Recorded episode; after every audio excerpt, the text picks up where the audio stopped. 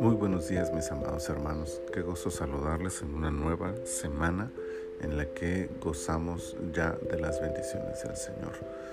Hemos disfrutado el día de ayer en su presencia en las diferentes actividades que hemos tenido, tanto eclesiásticas como familiares seguramente, y ahora ya estamos en, una, en el inicio de una nueva semana laboral y confiando que su presencia y su bendición nos acompaña. Para nuestro devocional en su reposo, este es el día lunes 19 de julio del año 2021, temporada 5, episodio 18, Deuteronomio capítulo 18. Les leo ahora el versículo 15 de este capítulo que dice, Profeta de en medio de ti, de tus hermanos, como yo, te levantará Jehová tu Dios, a él oiréis. No olvidamos que este libro, escrito por Moisés, tiene en algunos momentos la voz del legislador hablando. El versículo de esta reflexión es uno de ellos. Moisés es quien habla aquí y algunas cosas debemos destacar de sus palabras. El contexto anterior nos señala aquellos misticismos que Dios rechaza de las naciones a las que van a atacar en Canaán. Agoreros, hechiceros y todo ese mundo espiritual prohibido es sustituido en la vida de la nación de Israel por el ministerio profético. El profeta entonces es el elemento provisto por Dios para dar paso a la nación a este mundo espiritual. Segundo, llama la atención que Moisés se identifique a sí mismo como profeta. Él es entonces modelo y ejemplo de un ministerio profético. Y el contexto posterior a este versículo nos señala la razón inmediata del levantamiento de este ministerio y su distintivo principal. La razón es la necesidad de Dios de comunicarse con el pueblo, pero al no poder hacerlo directamente a causa de lo impactante de su presencia y voz, como lo intentó hacer en el monte Oreb, y a solicitud expresa del pueblo, que pidió que Moisés fuera quien hablara con Dios, el Señor aprueba la solicitud y crea este ministerio. Entonces, el ministerio profético surge como un recurso necesario para sustituir todo el mundo espiritual prohibido, desarrollando un camino para la espiritualidad del pueblo aprobado por Dios y también como la forma de suplir la necesidad de comunicación entre Dios y la nación.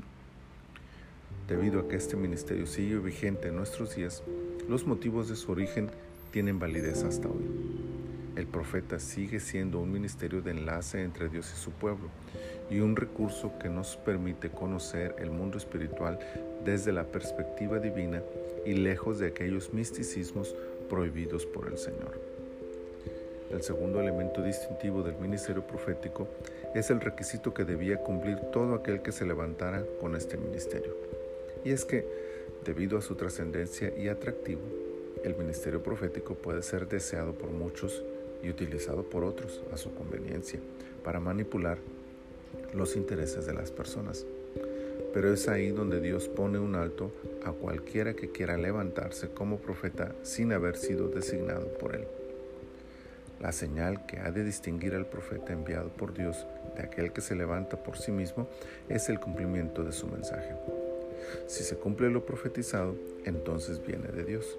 Si no, el tal profeta no lo es y para asegurarse de que no intentarán levantarse profetas no autorizados, el castigo por semejante acto será primero el rechazo de la nación al dejar de oírlo, pero también la muerte irremisible del falso profeta.